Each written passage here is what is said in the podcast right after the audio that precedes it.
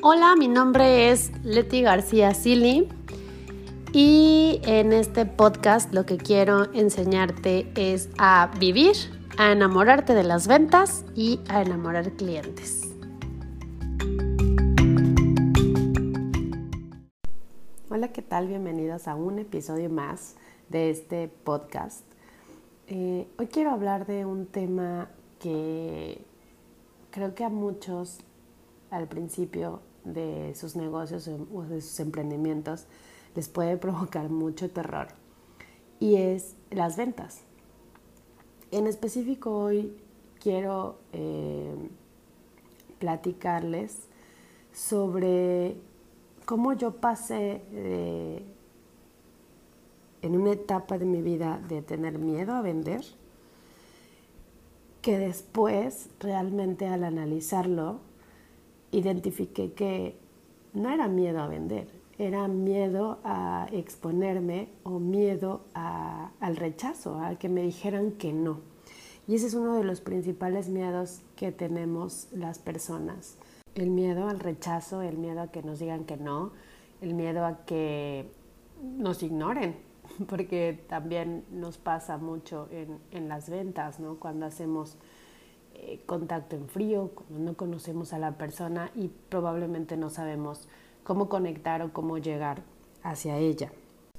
Si tú tienes aún eh, miedo por vender o, y no sabes más bien pues cómo ir eh, aminorando ese sentimiento, aquí te voy a dar algunos tips al final de este episodio para que practiques, los apliques y te apliques para mejorar en esta parte de las ventas, porque realmente las ventas en un negocio son todo. Si no tenemos ventas, pues nuestro negocio no va a crecer y no vamos a tener la consecuencia o el fruto que cada una queremos con nuestro negocio. Entonces, quiero compartirte mi historia o esa experiencia que yo sufrí o pasé cuando llegó por, creo que por primera vez, ese, ese sentimiento de, miedo o de, de rechazo hacia, hacia vender. Porque siempre he tenido singular pasión y atracción por las ventas. ¿Por qué? Porque la experiencia que yo había tenido siempre había sido positiva. Artículo que yo llevaba, artículo que vendía y lo vendía digamos que de manera rápida y fácil, sin, tener que estar tanto tiempo este, insistiendo. Y aparte se los vendía yo a gente que conocía, que eran mis compañeros de la escuela, mi familia. Entonces la conexión y esa confianza pues era muchísimo más fácil. Cuando yo termino de estudiar la carrera, yo estudié una carrera de ingeniería en electrónica y telecomunicaciones, eh, pues mi papá me dice, ¿sabes qué hija? Pues hasta aquí yo ya cumplí contigo y ahora pues te toca lanzarte al mundo laboral. Y en esta búsqueda de encontrar el trabajo perfecto y el trabajo de mis sueños, eh, una amiga muy querida me contactó y me dijo, oye, eh, yo sé que tú estudiaste algo relativo a ingeniería o a informática o a computadoras y yo estoy trabajando en una empresa que se dedica a, pues, a vender tecnología. ¿Te interesa? Están buscando a alguien este, para el área de ventas. Y yo dije, va, pues sí, es algo relacionado a lo que yo estudié. Puedo hacerlo de manera momentánea para ganar dinero, porque pues ya mi papá me había dicho hasta aquí, te voy a apoyar económicamente y pues yo necesitaba pagar renta, pagar eh, mis comidas, etcétera, ¿no? Porque no, no estaba en, en, la, mi misma ciudad. Entonces eh, fui a la entrevista, platiqué con eh, la dueña y pactamos un, un, un, sueldo y yo le dije, sí, sí me gustan las ventas, se me facilitan, es algo que, que me atrae eh, cabe mencionar que me vendí muy bien en la entrevista y bueno, empecé inmediatamente a trabajar. Entonces, cuando ella me explicó eh, qué era lo que había que vender, yo pues lo primero que hice fue ponerme a investigar la marca que manejábamos y los productos para poder ofrecerlos. Eh, me dio una pequeña base de datos y me dijo, pero los que tú traigas que sean nuevos, pues vas a tener mayor comisión.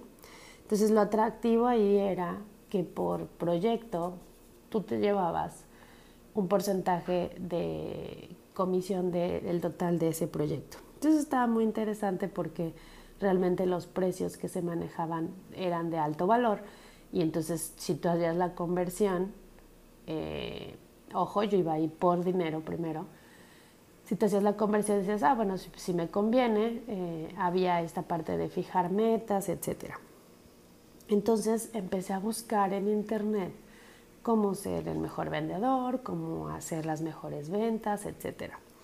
Y pues bueno, yo estudiaba y, buscaba eh, sacar los beneficios, cómo conectar con el cliente, que en ese momento no, lo veía como tal.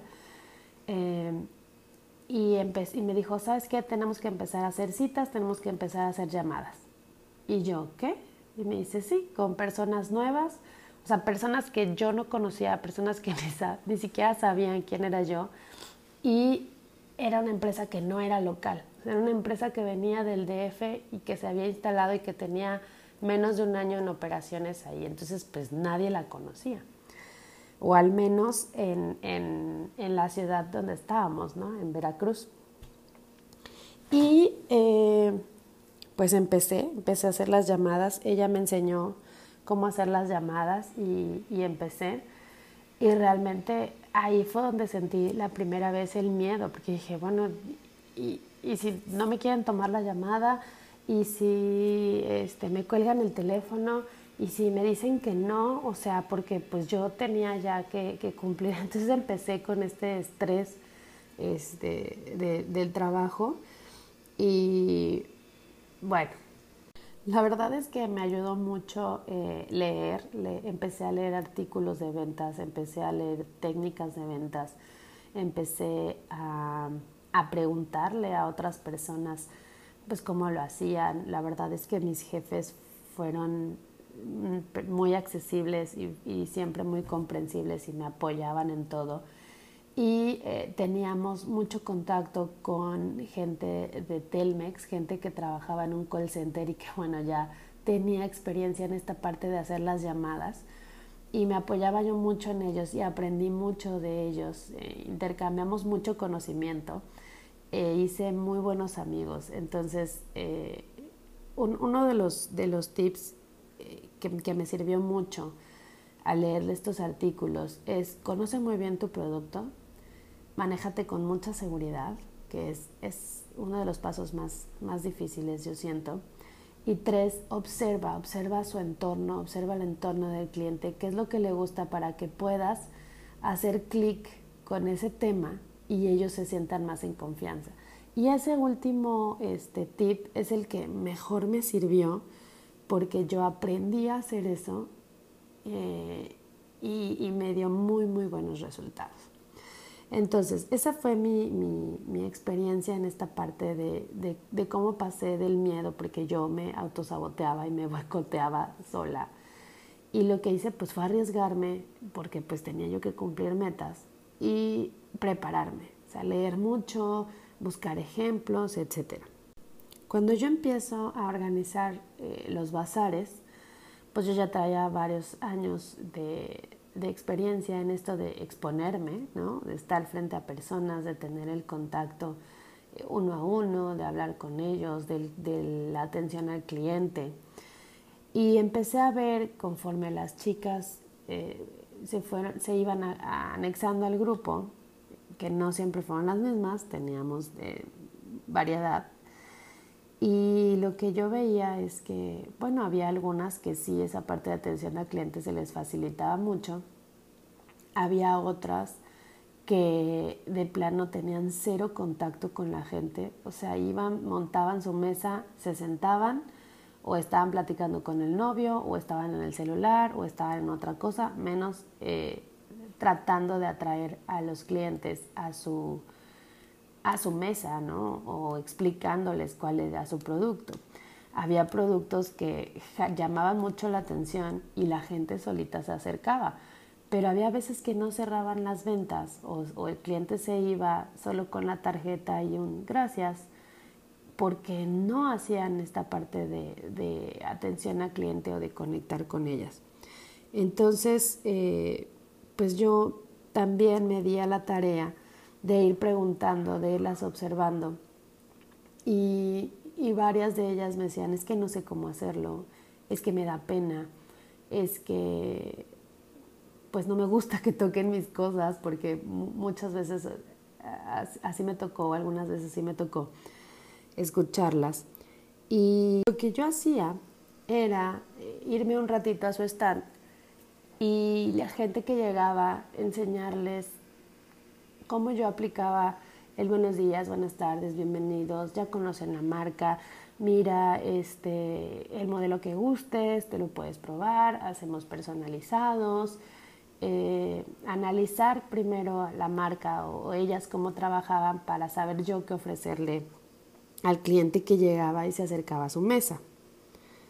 Una de mis amigas que también asistía al bazar, eh, siempre saludaba. Era algo que es, fue más bien algo que, que yo le aprendí y que, y que lo empecé a aplicar después en otros bazares a los que yo asistía. Y ella, siempre que pasaba una persona por su stand, no importa si no iba a buscar o si no la había visto, ella le decía, buenos días, bienvenido, buenas tardes, bienvenidos, eh, buenas noches, bienvenidos. Y eso me imagino que pues ella lo hacía para como cordialidad, pero eso hacía que la gente volteara a verla, porque era muy poca la gente que realmente se pasaba de largo y que no contestaba, porque los hay. Pero la mayoría de las personas volteaba y agradecía el saludo o agradecía el bienvenido. Entonces eso hacía que volteara inmediatamente hacia donde estaba ella o hacia donde estaba su voz y viera sus, sus cosas o sus productos. Entonces eso, eso estuvo buenísimo, de verdad que yo no lo había eh, aplicado y cuando yo vi que ella lo, estaba haciendo y vi el resultado que tenía, dije, wow, esto es fabuloso. Entonces eso también aplíquenlo. Eh, si en algún momento después de esta pandemia se abren los bazares, aplíquenlo porque les va a ayudar mucho.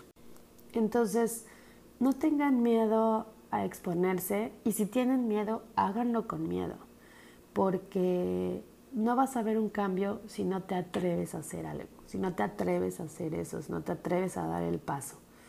Eh, a mí mi jefa me decía, ¿sabes qué? De 100 llamadas que hagas, probablemente 20 te digan que sí, o sea, sí ven a la entrevista, y de esas 20 te va a comprar uno o dos. Y entonces yo con esos números y como buena ingeniera que soy del área de, exactas, yo decía, 100 llamadas que yo haga, solo 20 me van a decir si ven a la entrevista o a la presentación del portafolio. Y de esas 20 solo van a comprar dos. O sea, no, no, son, es muy poquito esa parte de los números. Eh, pero conforme yo lo empecé a hacer y empecé a, tener contacto con cliente, me di cuenta que era un proceso. O sea, realmente en, artículos que son de alto nivel o de alto valor adquisitivo, la toma de decisión pues lleva también un proceso porque hay que analizar, hay que hablarles en su lenguaje. O sea, si yo veía gente del área de sistemas, le daba los beneficios de, la parte de la tecnología. Pero cuando yo pasaba con una persona administrativa o, el, contabilidad o estas personas que toman decisión que se van más por el cuánto tiempo, o sea, cuánto me va a costar y en cuánto tiempo lo voy a recuperar y qué beneficios realmente en la productividad me va a dar. Entonces ya le hablaba yo de esos temas que probablemente a la parte tecnológica de sistemas pues no le interesaban, ¿no? y hablándoles en su lenguaje era como yo tenía una mayor conexión. Entonces, a todas las empresas que yo buscaba en Veracruz ¿Les podía servir mi tecnología? Claro, tenía muchísimos beneficios, pero no todas podían pagarlo. Entonces yo también lo que empecé a hacer es analizar al tipo de cliente e irme primero con el tipo de cliente que yo sabía que podía pagar esa solución. Y eso es también lo que tienen ustedes que analizar, tener bien identificado a su cliente ideal para saber cómo ofrecerle y cómo conectar con él. Entonces, ¿cuáles serían mis recomendaciones eh, para que ustedes vayan aminorando ese miedo al rechazo o ese miedo a las ventas? Eh, punto número uno, conozcan su producto al mil por ciento. O sea, desmenúcenlo por todos lados para que ustedes conozcan los beneficios, los usos y cómo le va a ayudar ese producto que ustedes tienen a sus clientes. No importa que ustedes hayan armado, creado o diseñado su producto. Ese ejercicio les va a servir muchísimo para saber cómo ofrecerlo. El tip número dos, armen un pitch de ventas. Un pitch de ventas es realmente escribir y practicar cómo es que ustedes van a vender o ofrecer sus productos. Pueden hacer pitch por cada em, situación, por ejemplo, mi pitch de presentación, mi pitch de producto A, mi pitch de producto B, eh, mi pitch de negociación, etc. Eh, tercero, tienen que ofrecer sus productos. Ofrezcanlo a su familia, ofrezcanlo a sus amigos, ofrezcanlo en redes sociales, pero analicen qué es lo que les gusta a las personas y qué es lo que les llama la atención. No solo vendan por vender. Eh, busquen en mis redes sociales el video que compartí de Vende sin vender, que realmente eh, les va a dar una idea de cómo hacer esta parte. Y tercero, perdón, cuarto punto, eh, prepárense mucho, lean mucho, busquen mucha información sobre la parte de ventas, pero traten de no sobresaturarse, ¿ok? Entonces, eh, dos eh, autores de libros que yo les puedo recomendar que son muy buenos y que ya los he leído es el máster de, de las ventas que se llama Zig Ziglar tiene libros muy buenos, libros y que, y que realmente son muy económicos, que te aportan muchísimo, porque no, solo, no solamente se va a la parte de, vender, sino se va a la parte de empoderarte también como vendedor, de demostrar eh, que con seguridad puedes llegar a muchos, a muchos lados y a mucha gente.